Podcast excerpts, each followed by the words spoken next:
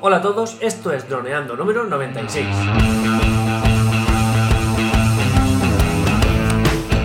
Bienvenidos a este miércoles 26 de diciembre al podcast de temática dron en el que aprenderás a ganar dinero con tu dron.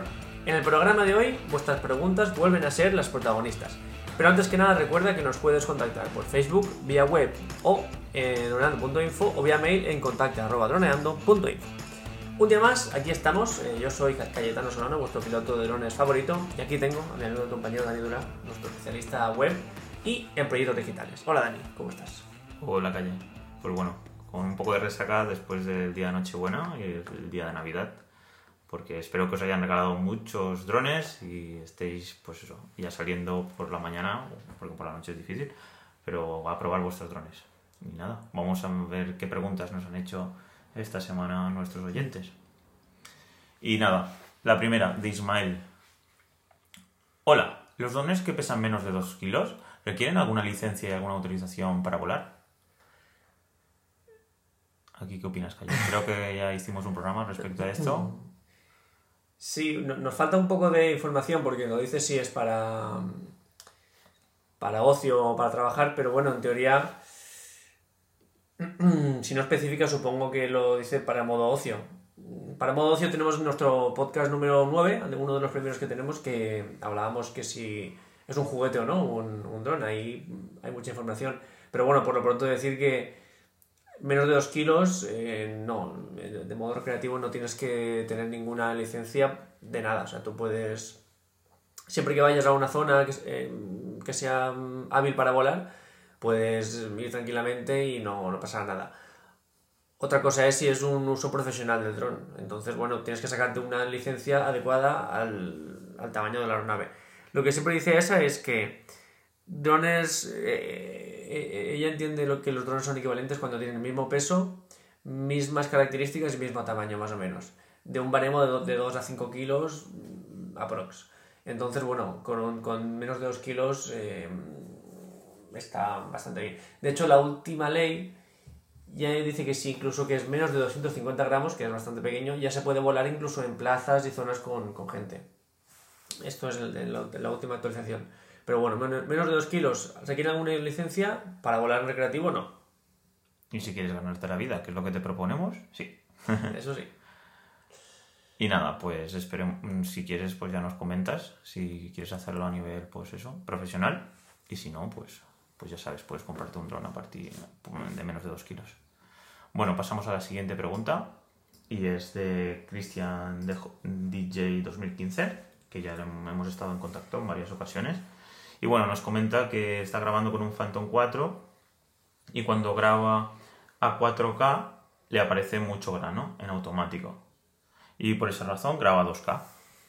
Entonces nos pregunta cómo grabamos nosotros en 4K en manual.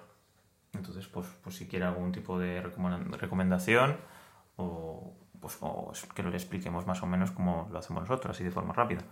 Y si no, pues ya haremos un, un episodio concentrándonos en esto. Es un poco curioso lo que nos comenta porque, claro, según su experiencia, la máxima calidad del dron le da menos, mm, menos calidad porque al final más grano es más, menos calidad. Entonces, es un poco curioso. Yo la verdad no tengo esa experiencia. Normalmente en 4K es cuanto mejor calidad tiene. Pero bueno, si es lo que a él le funciona, mm, es porque su experiencia le ha dicho eso. Lo que él nos comenta es que cuando graba 4K, y en modo automático, que yo creo que es un poco la clave, le aparece mucho grano, o sea, muchos puntitos, mucho ruido, que es lo que hace que te- tenga un poco menos de calidad la imagen. Eh, es posible que el problema sea automático. Cuando pones una cámara, ya sea de dron o de lo que sea, en automático, la cámara hace un poco lo que quiere. Eh, ella capta la sensibilidad de la luz y entonces intenta meter su- sus parámetros a, a lo que ella piensa. ¿Qué pasa? Que cuando algo no le parece bien, lo primero que hace es subir el ISO. Cuando, cuando subes el ISO es cuando sí aparece mucho grano, evidentemente. Sobre todo si son condiciones de poca luz, acercándose a la noche, en algún amanecer. el dron muchas veces no pensamos que es una cámara pequeña y a veces vemos una luz increíble por el amanecer que a los ojos es súper chula, pero al dron le hace falta más luz para poder trabajar. Es ahí cuando si subes el ISO aparecen texturas pues un poco desagradables. Entonces, él nos dice, ¿cómo, cómo hacéis para grabar a, a 4K? eh, en manual, que es la clave. Entonces, un poco hay que tenerlo en cuenta. Eh, sí que podemos hacer en un futuro algún programa al respecto de, de, eso. Porque es bastante interesante, es un poco la clave que, para grabar bien. Y vamos a comentarlo si quieres, Dani, un poco por encima ahora y si vemos que es interesante podemos hacer un programa en el futuro.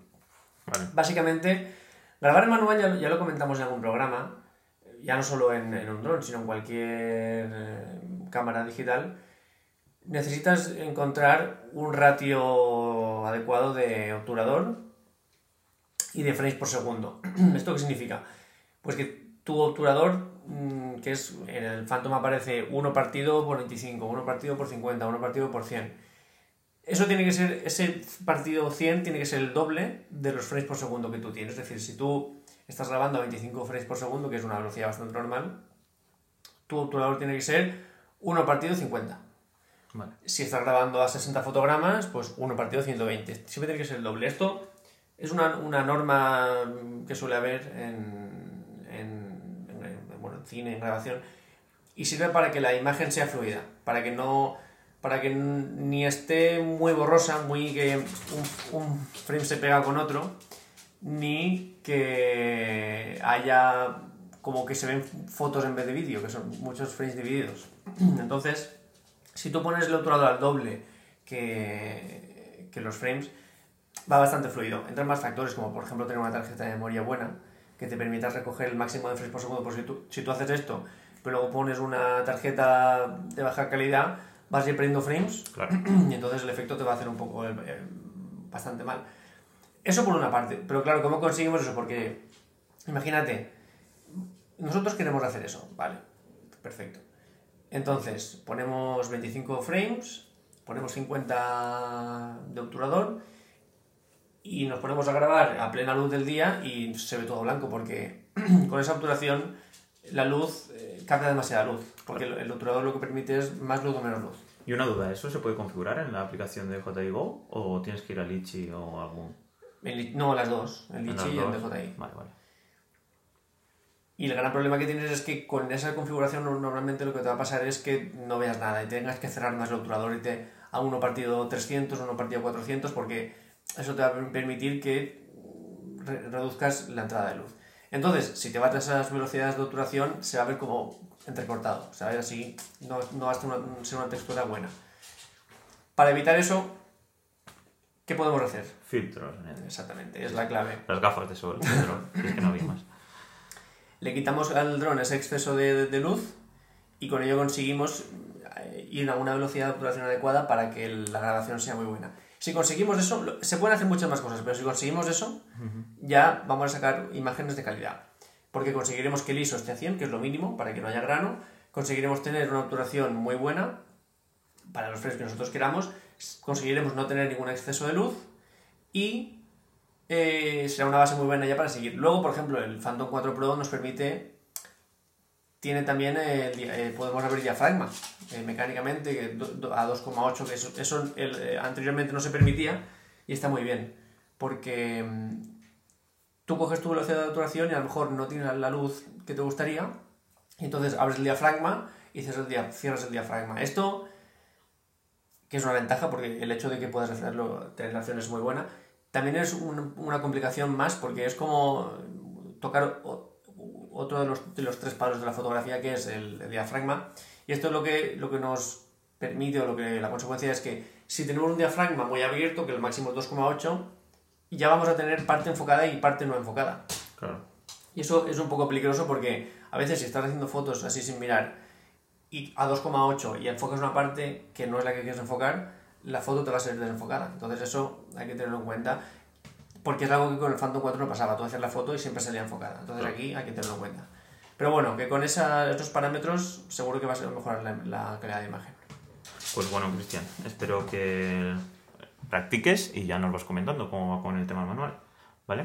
Y bueno, ahora vamos a seguir con Cristian porque nos ha hecho un comentario en uno de los episodios que hicimos sobre castillos, sobre cómo grabar castillos, y ha puesto en práctica lo que, lo que le hicimos y nos comenta, gracias chicos, genial podcast y gracias por el plan de vuelo. Como ya dije, me dedico a nivel recreativo, a ser, ser mi hobby. y mi gran pasión, donde invierto mi dinero.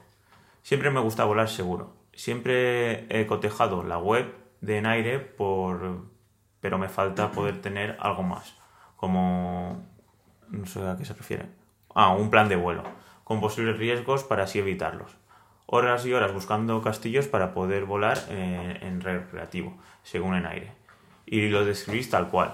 Estas tomas que se hacen, esas tomas que se hacen, esos castillos en las cimas de las montañas, etc.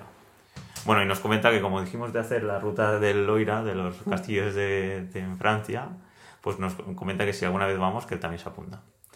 Y nada, y, nos comenta que tiene un canal de YouTube que se llama Drone Encanto y vamos a ponerlo aquí en, los, en, las, en, el pie del post para que podáis ver sus vídeos.